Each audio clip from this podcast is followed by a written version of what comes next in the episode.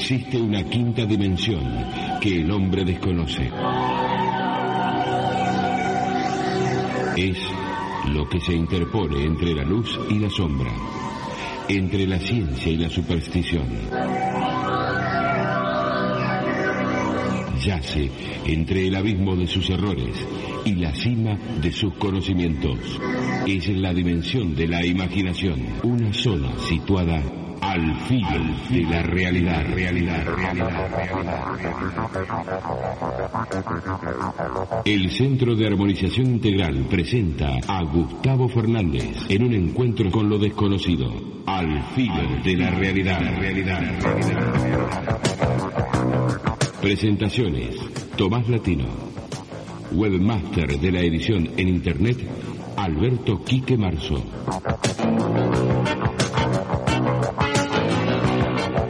Y juntos caminaremos ya al filo de la realidad. Al filo de la realidad. De la realidad. De la realidad. De la Hola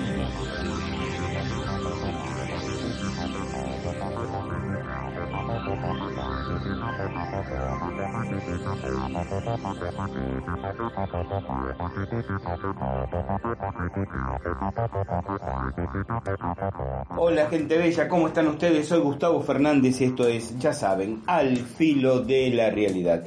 El espacio que nos permitimos, ustedes y nosotros, entusiastas de lo enigmático, lo desconocido, lo disruptivo en términos de cultura, de ciencia, de conocimiento. ovnis, fenómenos parapsicológicos, criptozoología, conspiraciones, enigmas del ser humano y el universo que lo rodea. Siempre con el aporte técnico de Alberto Quique Marzo y Emanuel Giudice, dispuestos a transitar entonces este espacio en el cual, en el encuentro de hoy, enfocaremos nuestra atención en comenzar a levantar el velo del esoterismo entre los mayas. Eh, ustedes recordarán que ya unos cuantos programas atrás yo había comenzado a desandar algunas investigaciones personales y algunas reflexiones que en Quintana Roo, en la península del Yucatán, comencé a, a dibujar, comencé a articular un par de años atrás eh, y que de alguna forma preanunciaban nuevas aproximaciones a estas culturas tan populares, tan explotadas comercialmente, desde todo el espectro, de la explotación comercial turística hasta la explotación comercial en el terreno de los enigmas y misterios, ¿verdad?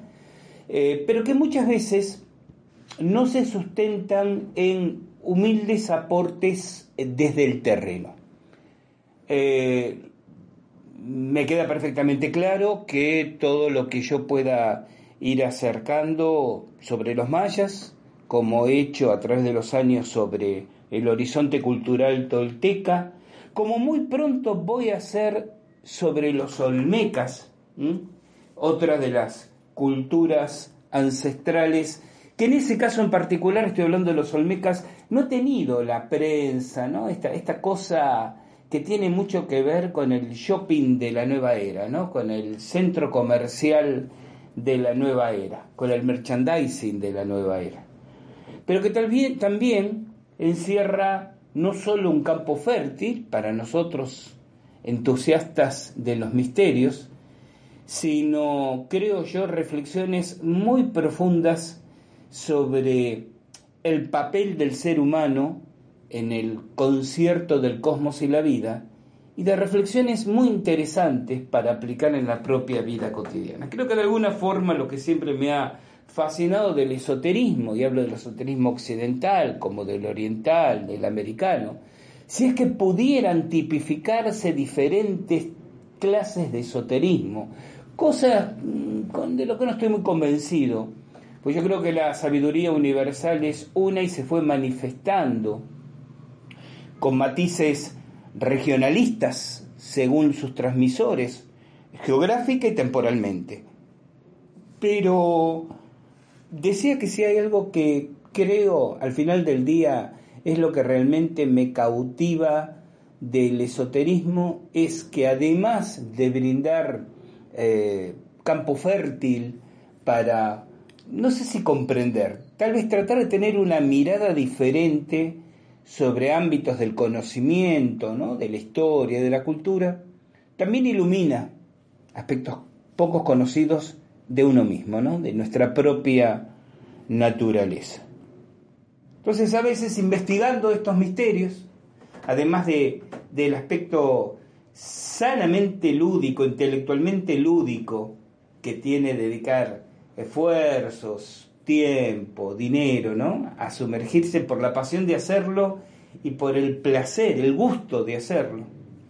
Uno va encontrando ecos de, de respuestas a las preguntas que le hemos estado lanzando a la vida y al universo a través de los años creyendo que del otro lado había un interlocutor sordo, pero que en algún momento hace eco, porque las respuestas en última instancia comenzaron con las preguntas que nosotros mismos desde nuestro interior hemos generado.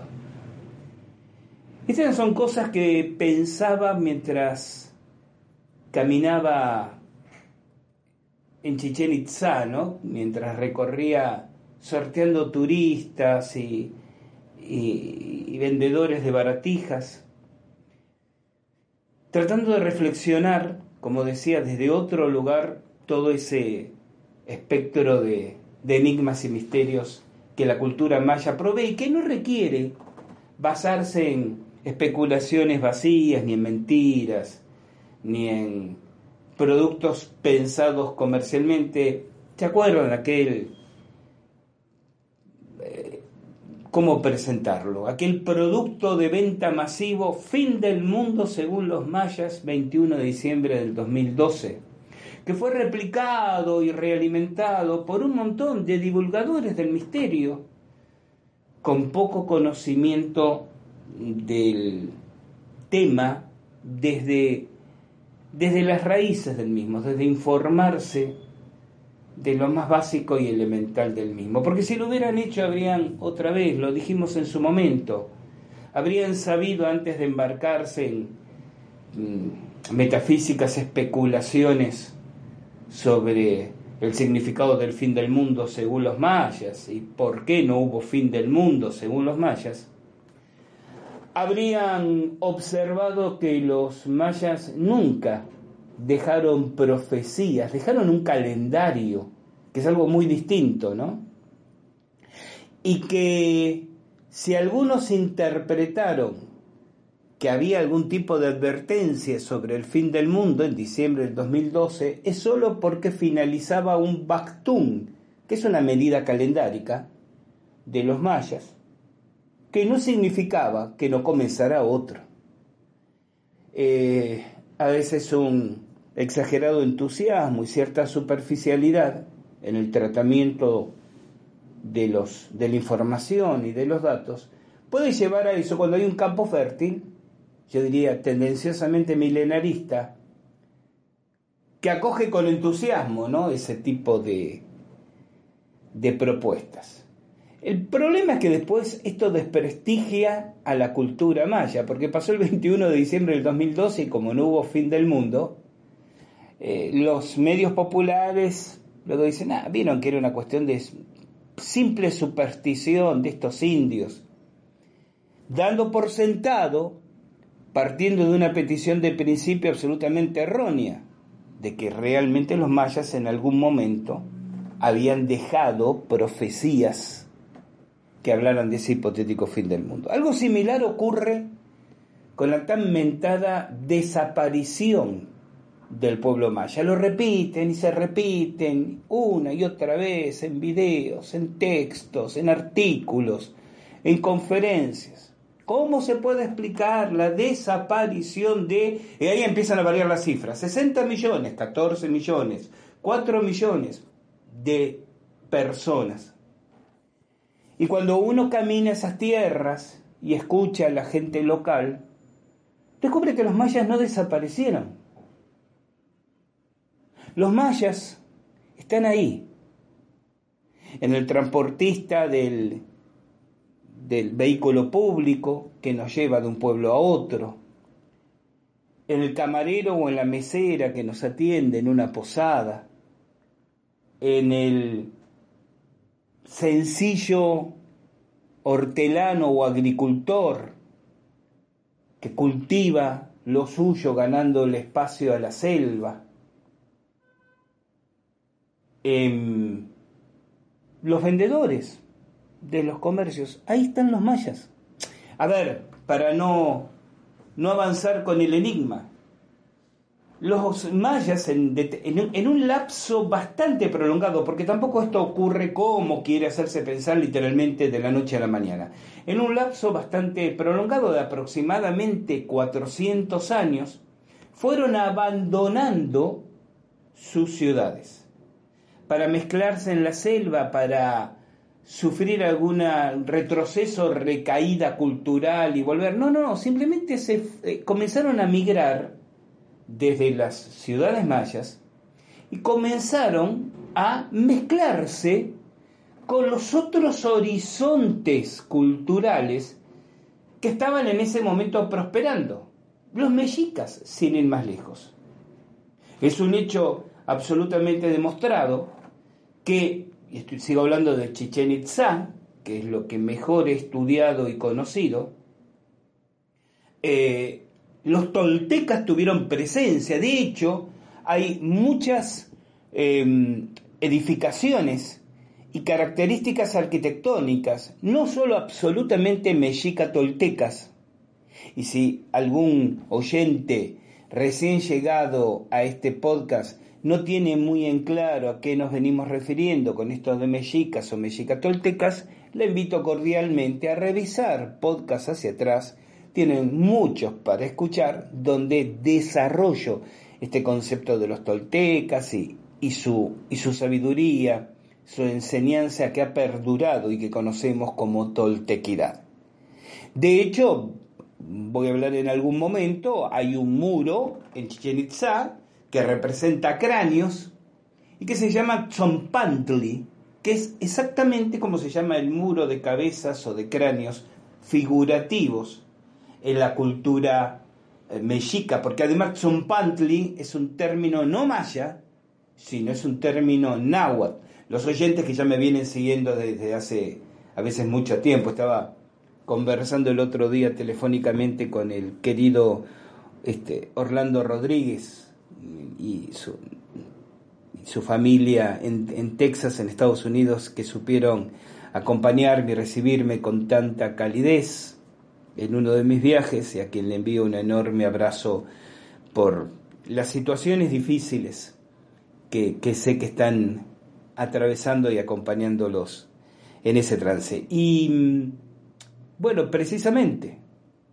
volviendo al, ejemplo comentado, eh, la lengua maya ha sido reemplazada en algunos puntos por la lengua náhuatl, la lengua que como decía, y amigos como Orlando Rodríguez y otros que me siguen hace años ya deben tener sus orejas ardiendo por estas reiteradas insistencias mías para dejar fijadas ciertas ideas, era la lengua franca de buena parte del, del Anahuac, del México prehispánico, ¿no?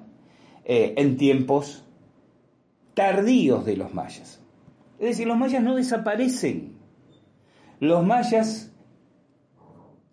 como cultura, cumplen esa curva de Gauss, ¿no? Uno estaría tentado a decir, de tantas otras culturas, que ascienden, ascienden, alcanzan un clímax y luego decaen, y comienzan a subsumirse en un pueblo eh, culturalmente expansivo, aguerrido, vital, como era el pueblo mexica.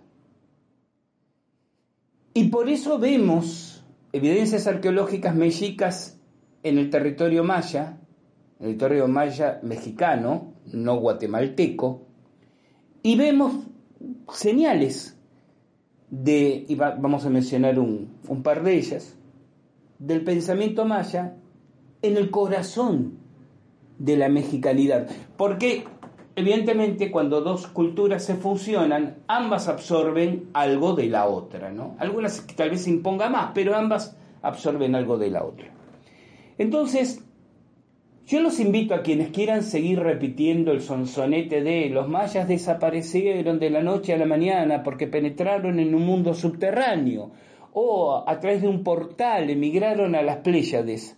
Habrá algunos oyentes que se deben estar riendo en este momento por esta teoría, habrá otros que saben que se han instalado y esta es posible que haya algún oyente, ¿por qué no?, que diga, pero no veo cuál es el problema, si a mí me resuena que eso fue así. Miren, ¿saben cuál es el problema? Que aquí estamos hablando de especulaciones, si ustedes los quieren ver, pero basadas en evidencias, investigaciones de campo, que requieren hechos y construcciones de razonamientos. A que una persona diga haber canalizado un mensaje de las Pléyades, donde sus comunicantes les dicen que son los descendientes de los mayas que emigraron, eh, todo el mundo tiene derecho a expresar su opinión, pero no tengo por qué tomarlo como evidencia de un hecho. Y que alguien diga, bueno, pero en realidad aquí lo importante es lo que te resuene a ti. Bueno, pero no hablemos entonces de hechos, ¿sí? Hablemos de creencias. Como siempre digo, la creencia no necesita ser demostrada, por eso es una creencia. Entonces, si alguien me dice, no, yo creo que los mayas emigraron a las Pléyades, yo puedo decirles, eh, bien, perfecto, y no le voy a pedir pruebas, porque acaba de decirlo, cree, es una creencia. Si yo digo, yo tengo la convicción o la certeza o la opinión que los mayas emigraron a las Pléyades, me habilita a decirle, ¿y en qué te basas? Recuerden que esto va de la mano con toda la movida muy popular hace unos años, ahora es como que se empezó a enfriar el entusiasmo de la astrología maya y el Tzolkin, ¿no? ¿Y cuál es tu... ¿Qué eres en el horóscopo maya? Soy dragón galáctico rojo. Recordemos que esa supuesta astrología maya, tan popularizada, ¿no? Tan, tan instalada, especialmente a través de los libros de José Argüelles, un autor ya fallecido que, por otro lado, a ver, no vamos a estar exigiendo títulos académicos, pero aclarando ciertos conceptos, se lo suele presentar como un arqueólogo. Argüelles tenía una licenciatura en historia del arte, no era arqueólogo, lo cual no, me, no, no minimiza a nadie sus este, indagaciones y reflexiones, pero simplemente constatando los hechos que son con los que se presentan, porque hubo toda una eh, movida editorial y publicitaria alrededor del trabajo de Argüelles que decía haber recuperado la astrología maya. Y mucha gente se especializó en astrología maya y se dedicó a dictar talleres de astrología maya. Y hubo un momento en que comenzaron a a presionarlo a Argüelles para que dijera, bueno, a ver, todo este apasionante, interesantísimo conocimiento sobre la astrología maya, ¿de dónde proviene? No estamos encontrando sitios arqueológicos con estas evidencias, no estamos encontrando códices mayas con esta información. Sabemos que hay un sinnúmero de glifos, ¿eh? sí, estos tallados en la piedra como jeroglíficos, precisamente, se simplifica la expresión en, en arqueología americana, y a estos símbolos o tallas eh, con significado interpretativo, se los llama glifos, los glifos son la escritura de estos pueblos, eh, que rememoran algunas aisladas ideas que aparecen en la astrología maya, pero en la de Argüelles, pero cuando hablamos de, de dónde viene el canon de este conocimiento, Argüelles, no mucho antes de fallecer, lo admitió y dijo, no, lo que pasa es que esto se basa en canalizaciones que mis colaboradores y yo hemos recibido desde las Pléyades. Si a alguien le escandaliza esto que estoy comentando, si algún defensor o defensora de la astrología maya argüeliana dice, pero estás eh, diciendo cualquier cosa, bien, pónganse a investigar y averigüen ustedes cuáles fueron las referencias que Argüelles dio para el origen de su información. ¿De dónde venía esa información? Según el mismo Argüelles admitió. Lo que pasa es que se ha perdido en el curso de las últimas décadas algo sobre lo cual yo siempre regreso. Miren, 30 o 40 años atrás uno tiene edad suficiente como para poder hacer esa lectura histórica. Está bueno esto de tener unos años encima, ¿no? A mí me resulta muy gracioso encontrar personas que dicen, no, porque yo hace muchos años que me dedico a este tema, el que sea, ufología, parapsicología, chamanismo, el que sea. Este, ah, sí, ¿cuánto tiempo haces que caminas este camino, que te dedicas? No, hace cinco años, hace seis años. Y cuando uno mira y dice, pensar que yo en este temita, el de la ufología, ¿no? Sin ir más lejos, Ah, ya hace unos 48 años que lo estoy caminando. Qué interesante se hace, ¿no? Porque no te permite saber más, pero te da esa historicidad, ¿no? Te da esa capacidad de... ¿Recuerdas? Mire, lo comentábamos en el podcast anterior con Néstor Echarte cuando hablábamos del primer Congreso Argentino de Astrología, hace 40 años. Hace 40 años. Entonces uno ve cosas que pasan y gente que pasa. Y, recuerda cuando en determinado momento un tema parecía ser el non plus ultra de la espiritualidad y, algo bisagra, un momento bisagra, y después pasaron 10 años y eso se olvidó. Entonces ustedes eran quizás muy pequeños y no lo recuerden, pero 15 años atrás, 20 años atrás, la astrología maya venía a revolucionar cabezas globalmente y hoy es apenas ahí un, un ítem, eh, digamos, secundario en el listado de terapias holísticas y neoespirituales que deambulan por ahí. Claro, alguien podrá decir aquí en defensa de la astrología maya, pero Gustavo, funciona. Hay mucha evidencia de gente que dice que, a ver, se siente identificada, o que las orientaciones dadas desde la astrología maya realmente guiaron su vida a una mejor posición. Y aparecerá alguien más que diga, bueno, si le sirve, está bien. Está bien, hasta los placebos curan. Entonces está bien si sirve, pero eso no tiene nada que ver con el aspecto empírico, con la concepción del conocimiento puro. El exorcismo psiquiátrico sirve, sin duda, ha sanado a muchísima gente, que es el exorcismo psiquiátrico, les recuerdo, la representación casi teatral, este, pero por supuesto siendo esto ignorada por el, por el doliente, de un ritual exorcístico con fines terapéuticos. Sirve, funciona, sana. Pero eso no justifica cualquier cosa. Es decir, no justifica decir, bueno, si sirve, si le sirve, si le, le guía, le orienta.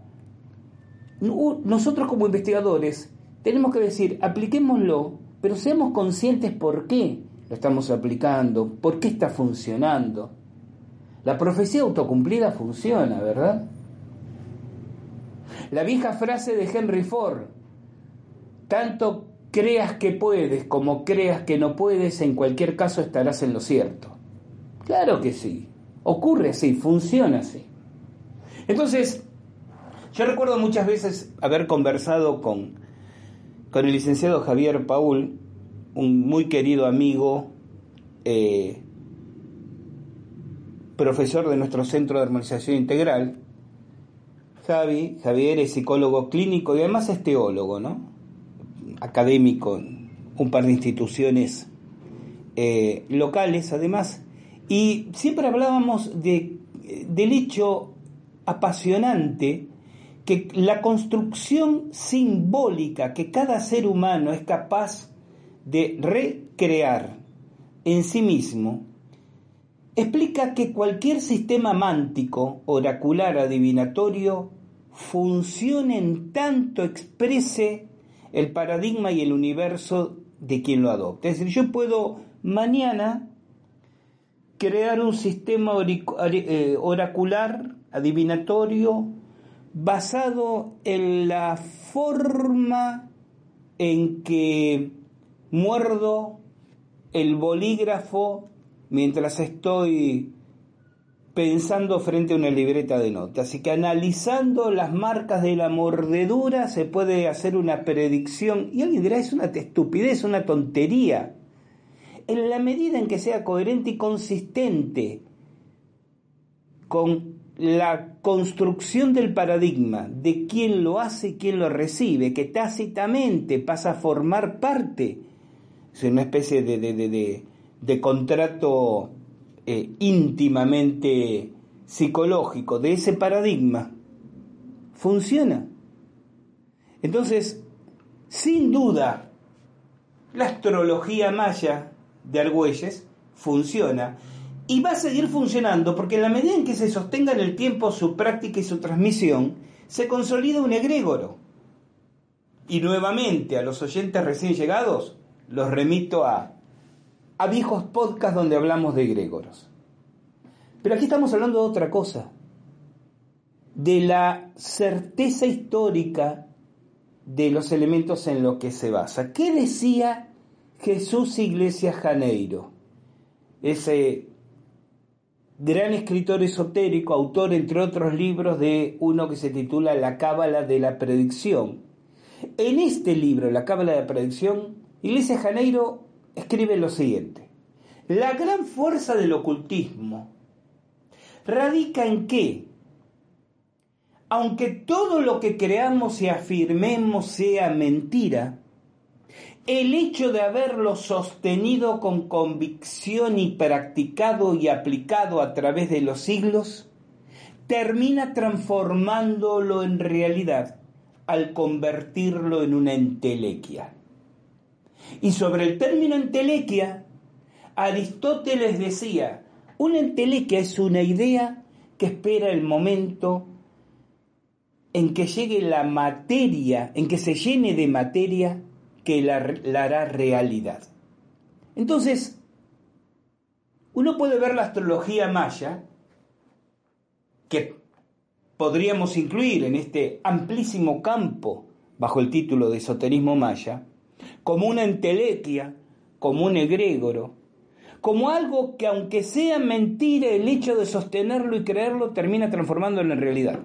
Excelente, y apliquémosla, usémosla, beneficiémonos de ella, pero seamos consistentes con esto otro que es también cierto, que todo apunta a señalar que fue la creación fantástica, fantasiosa, que encontró el momento, el lugar, el ámbito para viralizarse, como se dice hoy en día, de una persona que tomando algunos elementos históricos, arqueológicos, algunos glifos, más o menos traducidos, porque tampoco están muy claras las traducciones de muchísimos glifos, construyó todo ese andamiaje.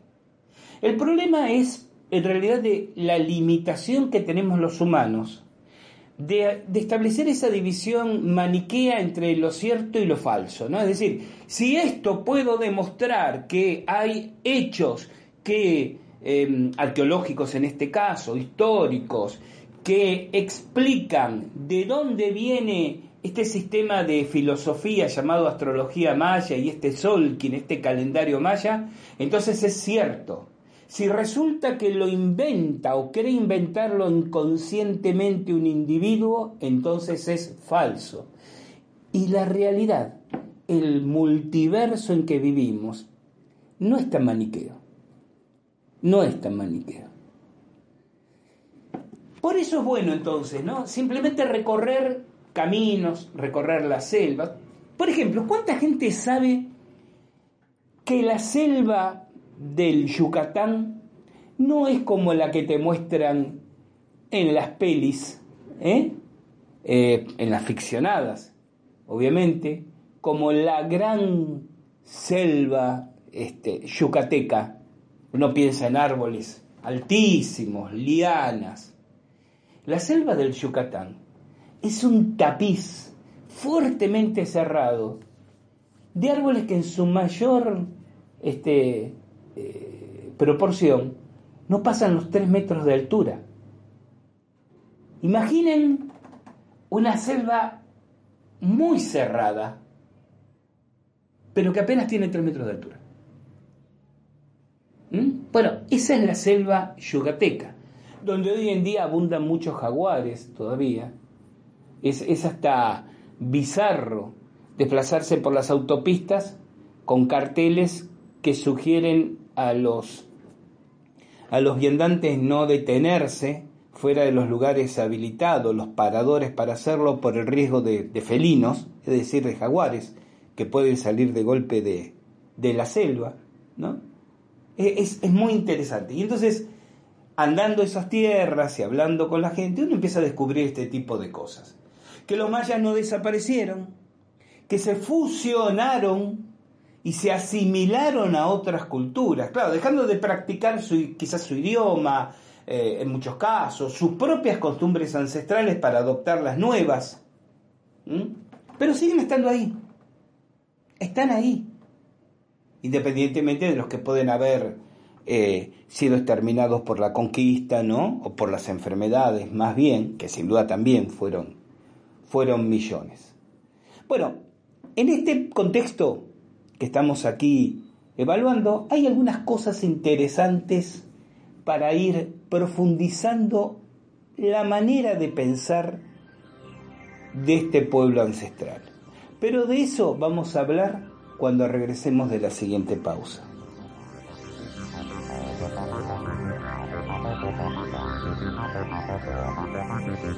Al filo de la realidad.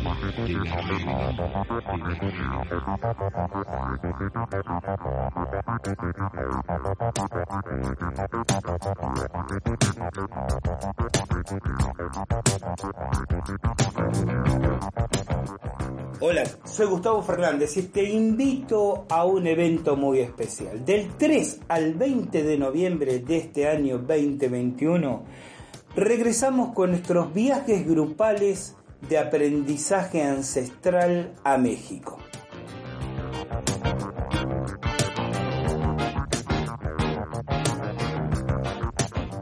Si querés acompañarnos, si querés sumarte, si querés compartir con nosotros un verdadero retiro espiritual, recorrer esos caminos, visitar sitios ceremoniales, practicar ceremonias ancestrales, compartir con nosotros en Teotihuacán, Tepoztlán, Cholula, en Xochicalco, en Malinalco, en Tula. Descansar unos días en compañía de gente cálidamente maravillosa y una gastronomía que te sorprenderá, pero sobre todo descubrir el guerrero, la guerrera que duerme dentro de ti. Busca el evento en alfilodelarealidad.com.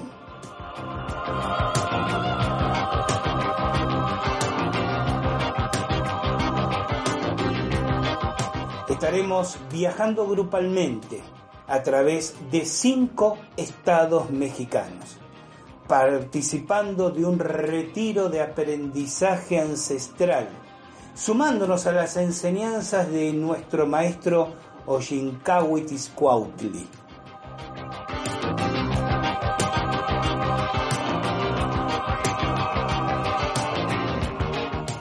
En todo momento estaremos acompañados por guías locales, con transporte propio y exclusivo, buena atención, buena compañía y buenas enseñanzas.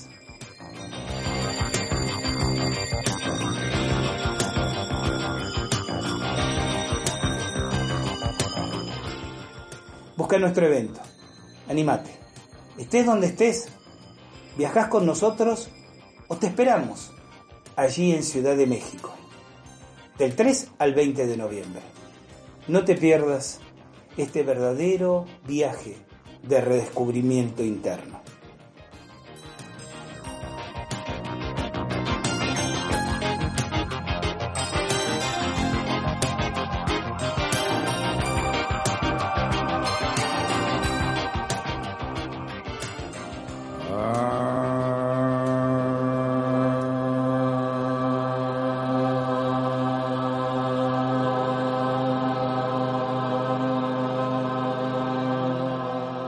La Atlántida y la Lemuria, el continente de Mu y Pacífica.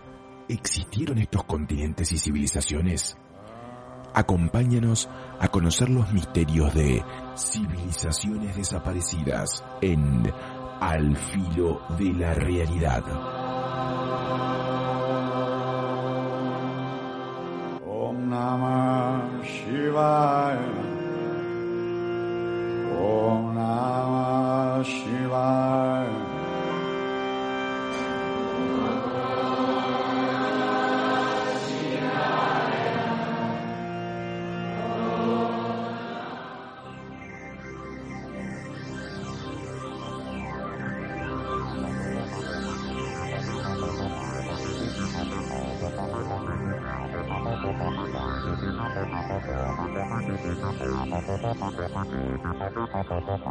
Y estamos de regreso aquí en Al filo de la realidad para seguir hablando de esoterismo maya. Voy a hablar muy pronto, tal vez el próximo podcast, si no surge algún tema este, urgente, no urgente por, salvo que quede un meteorito sobre nuestras cabezas, no urgente por tiempo, sino por inquietudes personales, ¿no? Pero voy a hablar también de los olmecas, un tema muy interesante.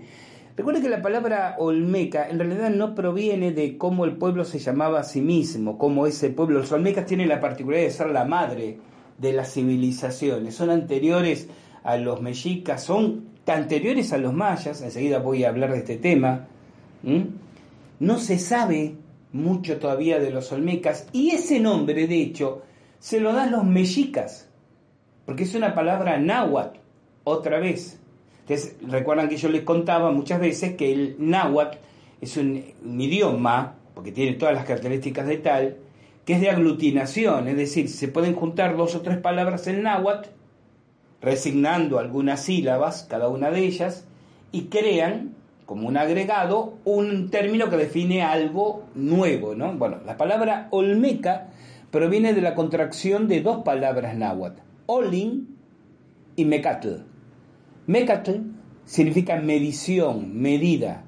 Olin significa espacio-tiempo. Es decir, que Olmeca, desde como lo llamaban los mexicas, eran los medidores del espacio-tiempo. Con eso ya dejo sembrada la inquietud para hablar de los Olmecas más adelante. Pero los Olmecas se fusionaron, es decir, no solo son anteriores históricamente a los mayas, duraron hasta que los mayas, que provenían de lo que actualmente es Guatemala, comenzaron a ocupar esas tierras y de hecho la fusión, a veces eh, pacífica en buenos términos, a veces conflictiva entre esos dos pueblos, ¿por qué no una o la otra? Porque recordemos que en ese entonces el concepto no era de nación, el concepto de nación en realidad es muy propio del pensamiento mexica, ¿no? que centraliza en la Huey Tenochtitlán, en la gran Tenochtitlán, el poder en su Huey Tlatoani, en su emperador. Gustavo, no, no era emperador, esa es una palabra europea, un concepto, más que palabra, es un concepto europeo. El Anahuac no era un imperio, era una federación de federaciones, con un dignatario a la cabeza que además era elegido por un consejo de sabios, es decir, no era un cargo hereditario. Pues no, no, el concepto de emperador es como eh, los, los españoles al llegar asimilaron la estructura jerárquica del lugar, pero no nos vayamos por las ramas. Entonces, lo, antes de, los mexicas, de los mal llamados aztecas, como yo siempre digo, ¿no? Eh, las culturas preexistentes se basaban en el concepto de ciudades-estado. Bueno, como los griegos, ¿eh? antes que los romanos imperiales, ahora sí, eh, popularizaran por las buenas o por las malas, y generalmente más por las malas que por las buenas, ese concepto a través de la Europa entonces. Y los mayas fueron un ejemplo eh, significativo de esta idea de ciudades-estado, es decir, ciudades absolutamente independientes, gobernadas por señores y señoras también, eh, ajenos entre sí, que establecían alianzas para circunstancias eventuales.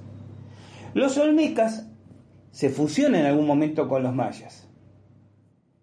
Y de hecho, los mexicas tienen conocimiento de la cultura olmeca a través de los mayas, cuando se van extendiendo. Por eso los denominan y quedan para el registro histórico con un término náhuatl, olmeca, ¿no?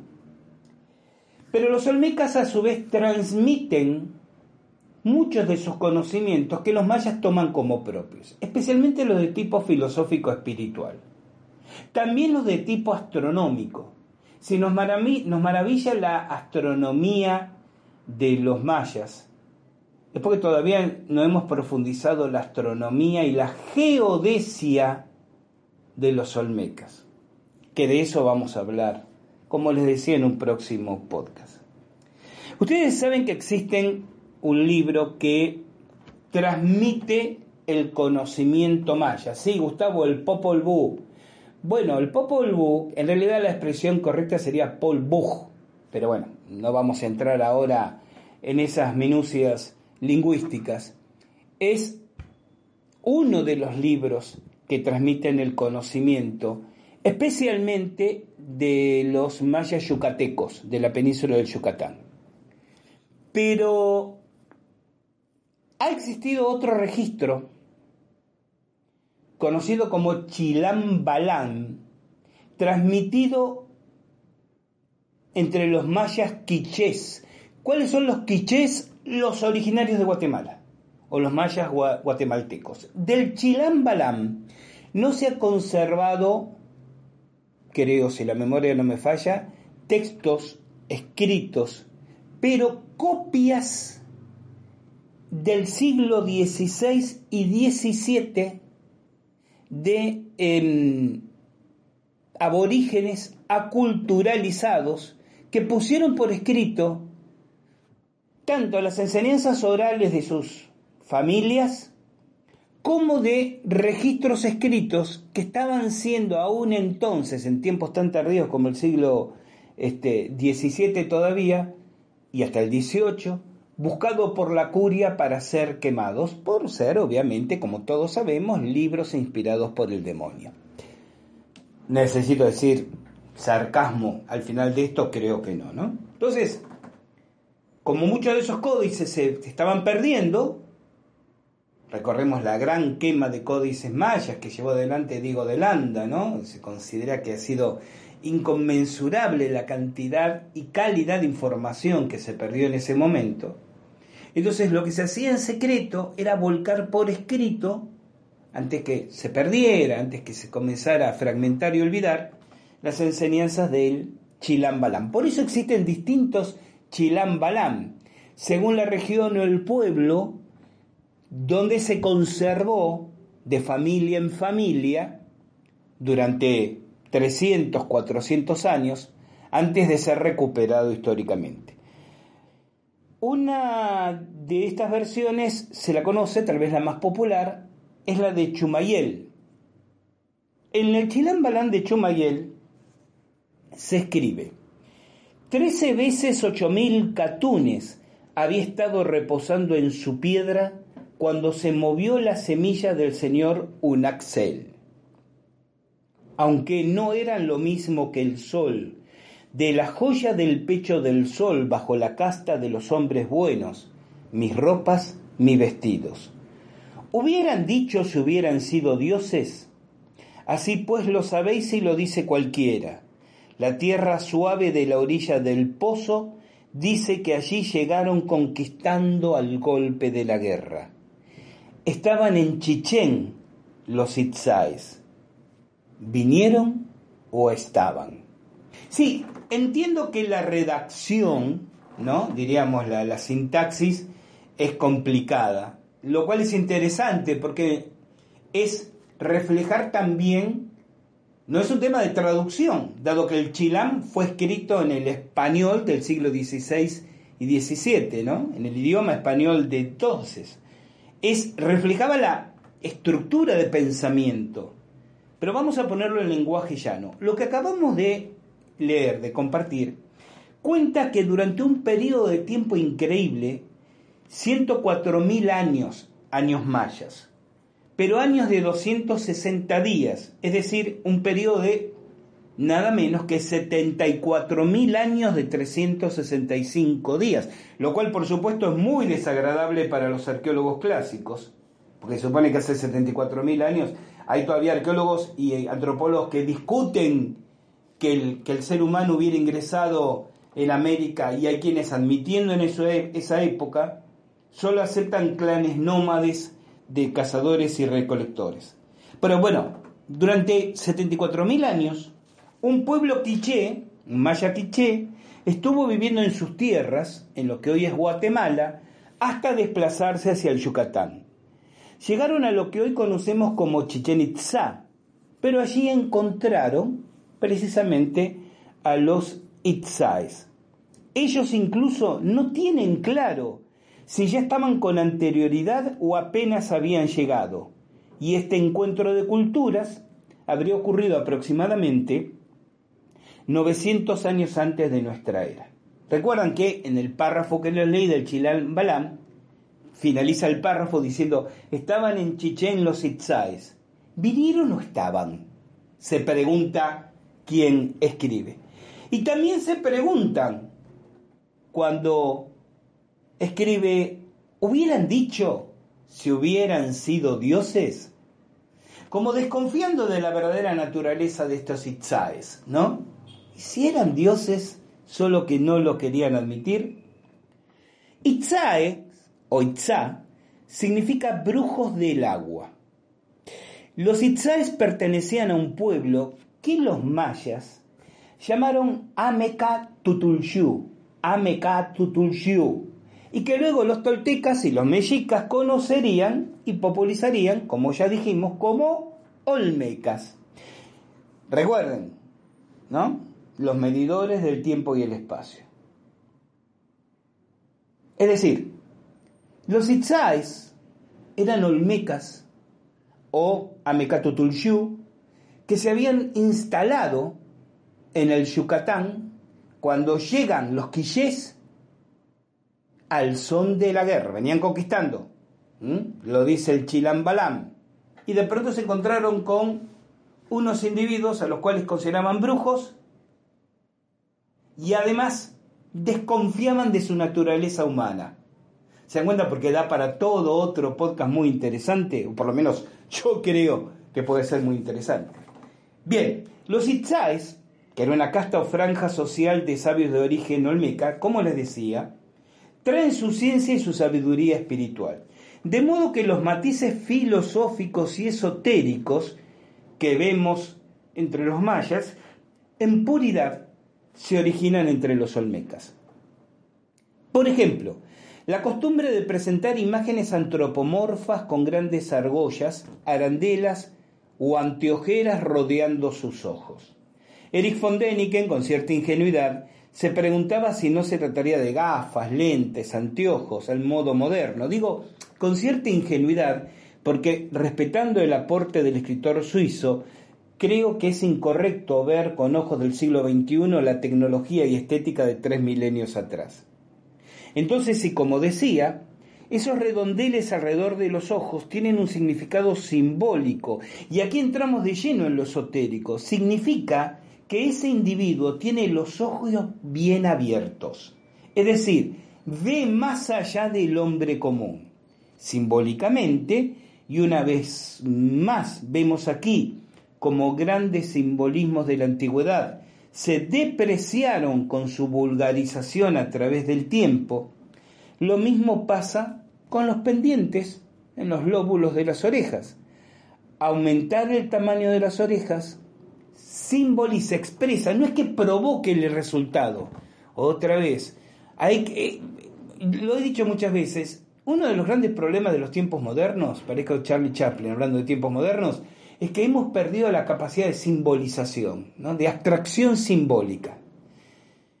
La simbolización expresa una idea, no significa que se crea que es un hecho fáctico, valga la redundancia, ¿no?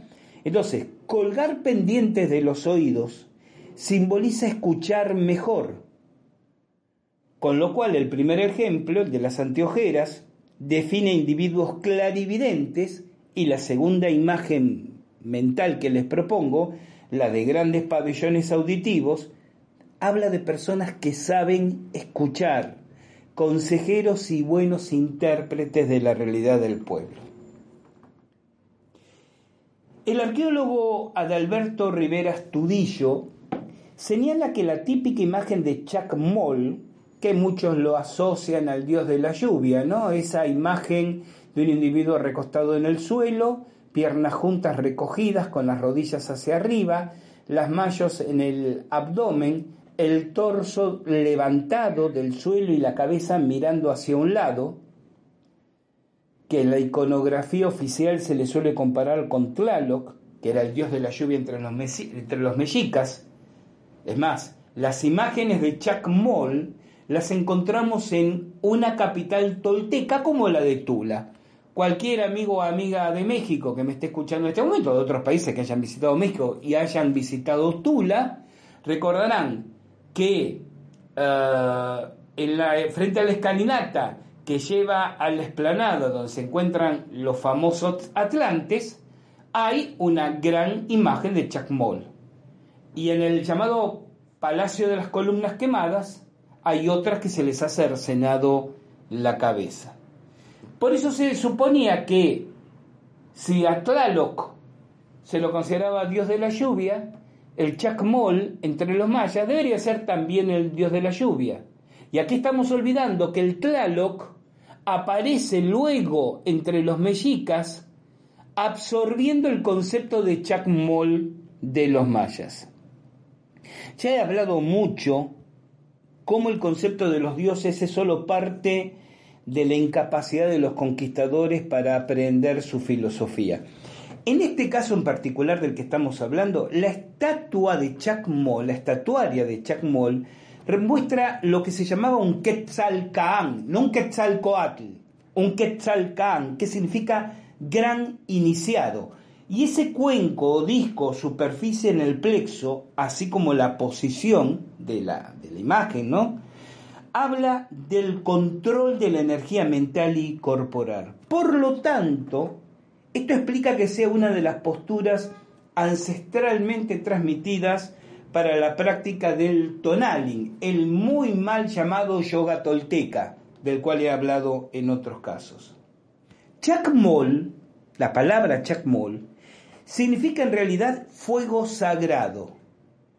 Como decía una abuela mía, atenti, porque comienza a despuntar el velo de una increíble enseñanza. Entre los mayas existía un verdadero culto que era solar fálico y serpentino. Y esa serpiente es asimilable al concepto bien conocido por nosotros de kundalini, pues la serpiente entre ellos era símbolo de energía sexual.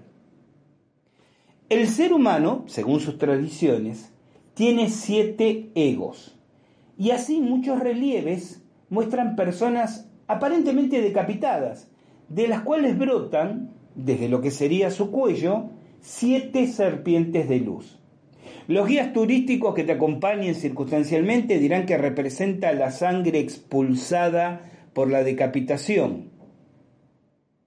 Pero la enseñanza transmite que cuando dejas descansar el raciocinio, sacas la cabeza, se liberan esos egos opresores.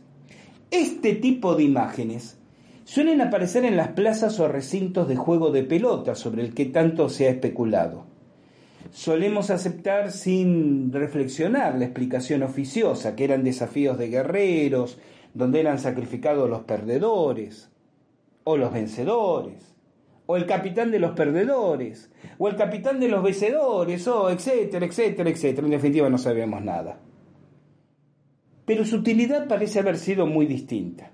Los juegos de pelota mayas están rodeados de imágenes de jaguares, siempre ocho de cada lado. Recuerden el ocho, el octógono, no solo entre mayas, mexicas, toltecas, sino literalmente. Lo encontramos en el Islam, lo encontramos en el cristianismo, ¿no? Tendríamos que dedicar un podcast a hablar de lo que significa y de qué es herramienta el octógono y el ocho, pero volvamos al punto. Los jaguares representan la fuerza animal dentro de nosotros mismos que debemos poner bajo control. Los dos equipos que se enfrentan tienen siete jugadores de cada lado, precisamente porque representan cada ego que debe transformarse en una serpiente de luz.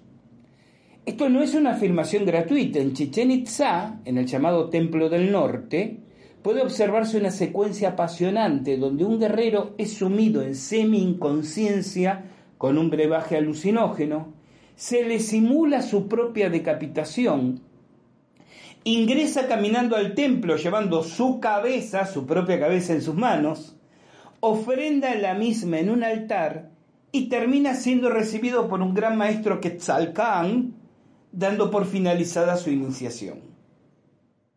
Es en la famosa pirámide, el más llamado el castillo, que de castillo no tiene nada.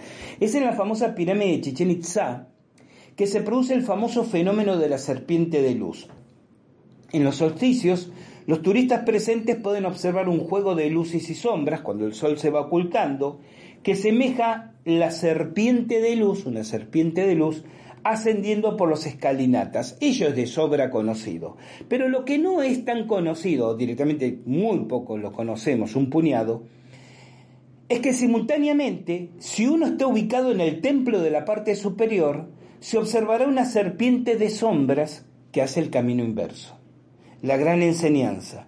La serpiente de luz cuando asciende crea hombres sabios. La serpiente de sombra cuando desciende pierde a la persona. Es de especial interés en Chichen Itza lo que se conoce como el Akab Tzib o Templo de la Escritura Oculta, porque ahí se anticipa siglos lo que yo hallaría en mis investigaciones en el centro zapoteca de Mitla, la entrada al inframundo en Oaxaca. Y recordemos que los zapotecas fueron anteriores a los mexica toltecas, de donde estos tomaron conocimiento. Permítame aquí señalar que está comprobado cómo en tiempos tardíos, aproximadamente 700, años 700 de nuestra era, los toltecas estuvieron presentes en Chichen Itzá, ¿no? como, por ejemplo dejando ese zompantli o muro de los cráneos, empleando un término absolutamente náhuatl para la edificación. ¿Y cuál era la función de este Akaptzib, que era el Mitla en Oaxaca? Sitios de retiro para la muerte iniciática. Básicamente, se trata de espacios monásticos de introspección, donde se ritualizaba a través de enteógenos, ayuno y pruebas físicas pensadas para poner al individuo en estado de trance o disrupción de la conciencia.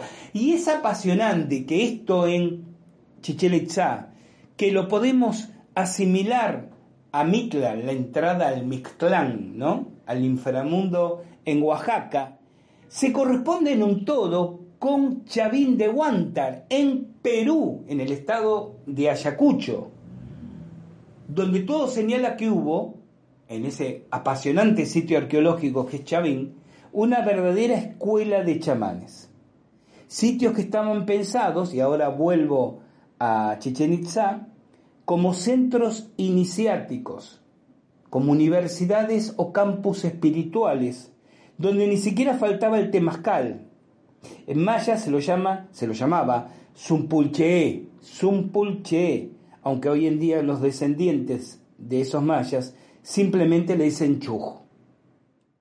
Chichen Itza era la capital espiritual y por lo tanto centro de formación. De allí la exposición pública en todo el sitio de las enseñanzas, ¿no? Ahí en los frontones, en los edificios, en los muros, pues todo el sitio estaba concebido como espacio de aprendizaje y el aprendizaje ocupaba todo el día, todos los días de los destinados al mismo. Tenemos mucho más para seguir reflexionando sobre los mayas, pero lo iremos compartiendo, déjenme guardar material para otros podcasts también. Vamos a una brevísima pausa cuando regresemos. Algunos comentarios de oyentes en la despedida de Al filo de la realidad.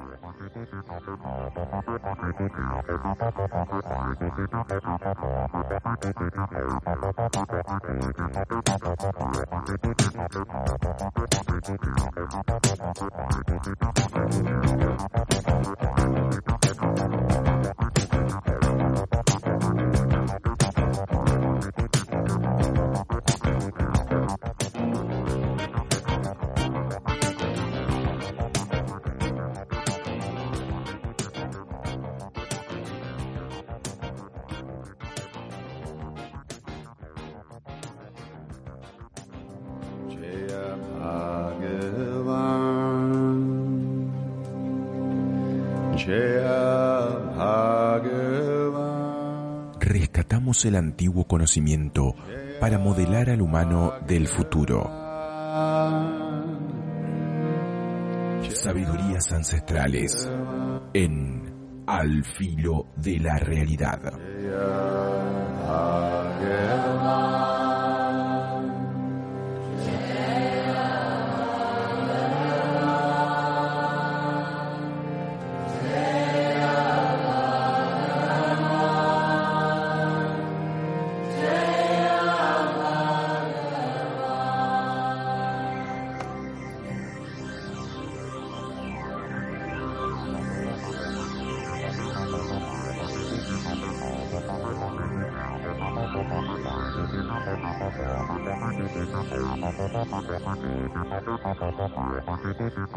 Y ya transitando aquí en el filo de la realidad, los minutos finales, leo algunos comentarios de oyentes. ¿Por qué digo algunos comentarios? Porque cuando hacemos este espacio, leemos los comentarios que dejan en nuestra, eh, nuestro sitio en evox.com, ¿no?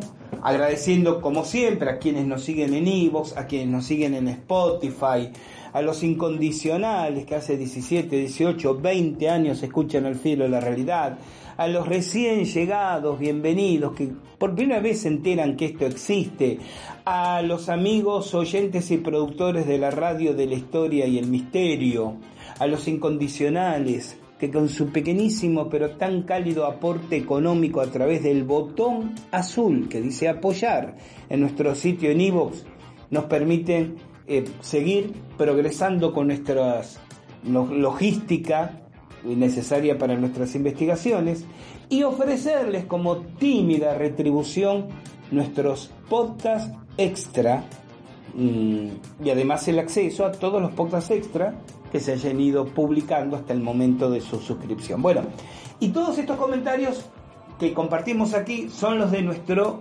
sitio en iVoox, porque también nos escriben por Instagram, por redes sociales, Facebook, Twitter, mail, y realmente si colectáramos todos los comentarios deberíamos hacer el programa exclusivamente dedicado a ellos.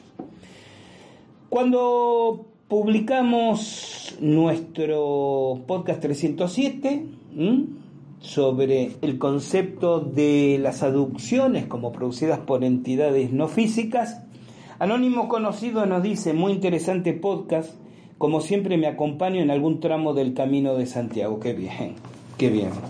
Eh, qué bien poder estar de alguna manera haciendo el camino contigo, hermano. Larry Tail, muy buen programa, me abrió mucho los ojos. Si no es mucha molestia, me atrevo a realizar una consulta. ¿Qué recomiendas para tratar cansancios a nivel espiritual? A ver, Larry, en primer lugar, yo tendría que detenerme en preguntarte por qué crees que es cansancio espiritual y no es cansancio psicológico, intelectual o emocional o astral o energético. Porque cualquier sugerencia que humildemente uno pueda darte tiene que partir de un, el término me queda grande, ¿no? Pero de un diagnóstico adecuado. Entonces, tal vez, ah, escríbeme por privado eh, a través de alguna de las redes sociales, Larry, porque no vamos a agotar aquí espacios, pero por si interesa a alguien más. Eh, es muy común que la gente consulte a quienes se supone debemos saber o conocer algo un poquito más que los demás de estos temas, ¿qué hago para? Dando por sentado que entienden y saben qué es lo que les pasa. Y yo siempre digo, disculpen, pero vamos un paso más atrás. ¿En qué te basas para hacer ese diagnóstico? En primer lugar, no se puede ser buen juez y parte. No, porque yo creo que lo que a mí me pasa es que, bueno, pero tú lo estás viviendo el problema. Entonces me interesa muchísimo tu descripción, pero con todo respeto, relativizo tu conclusión. Uno no va al médico y le dice, ¿cómo le va doctor? Muy buenos días. A ver, dígame qué hago para tratar mi, este, no sé, mis divertículos intestinales. Oiga, ¿y usted tiene un estudio? ¿Viene otro médico? No, no, no, pero yo creo que tengo divertículos intestinales. ¿Qué te dice el médico? ¿Sabes qué? Mira, calla, vamos a hacer los análisis y después hablamos. Y tal vez sí los tengas y tal vez no. Entonces, Larry, entiendo que si me haces estas preguntas es porque estás atravesando una contingencia que arrastras de hace un tiempo. Y no creo que haya empezado ayer el cansancio espiritual, ¿sí? Y hoy me haces la pregunta. Entonces también tengo que preguntar si hay algo que has definido como cansancio espiritual y en el tiempo no has pedido resolver, permítete pensar, solo como alternativa, que tal vez tu perspectiva sobre lo que te pasa es equivocada. ¿Se entiende? No aburro más al resto de los oyentes, Larry, si quieres, lo, lo podemos charlar por privado. El querido Rafa Garrés muy buen amigo de Cataluña, hola AFRs, claro, somos todos nosotros. Pues sí, yo también tengo la firme convicción de que existen entidades inteligentes no físicas. Encuentro que es aún más difícil el que no existan a que sí existan.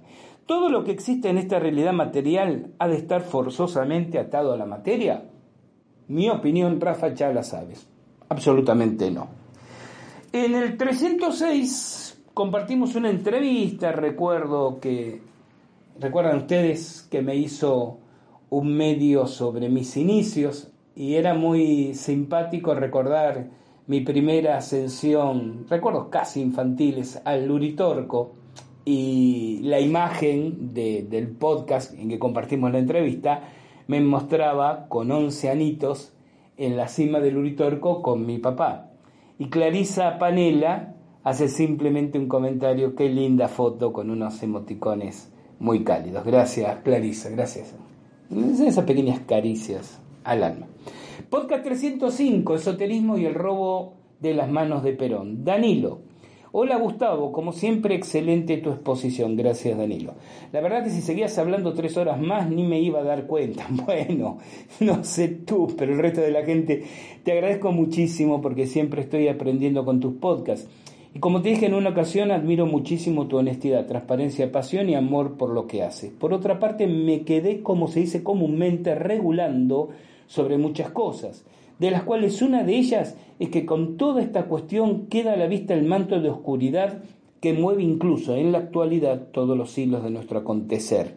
Y la verdad que no deja de darme tristeza al escuchar a gente que todavía vitorea a Perón como si fuera un emisario divino. En fin, nuevamente muchas gracias, gran abrazo. Sí, Danilo, no tengo mucho que pueda agregar, salvo que uno tiene que ser también testigo y observador de su, de su época, entender que cualquier foto que tomemos de un contexto general es solo eso, una foto, un momento, todo cambia, todo muta, luego se verá en qué dirección lo hace y cada uno transita el camino que quiere transitar y aprende lo que le tocó aprender. Y a partir de aquí divagaríamos filosóficamente donde el primer punto de quiebre estaría entre quienes eh, de alguna manera convivan sanamente con una mirada reencarnacionista de la vida humana y quienes no lo hagan, porque a partir de ahí hablamos dos, dos idiomas diferentes. ¿no? Gracias Danilo.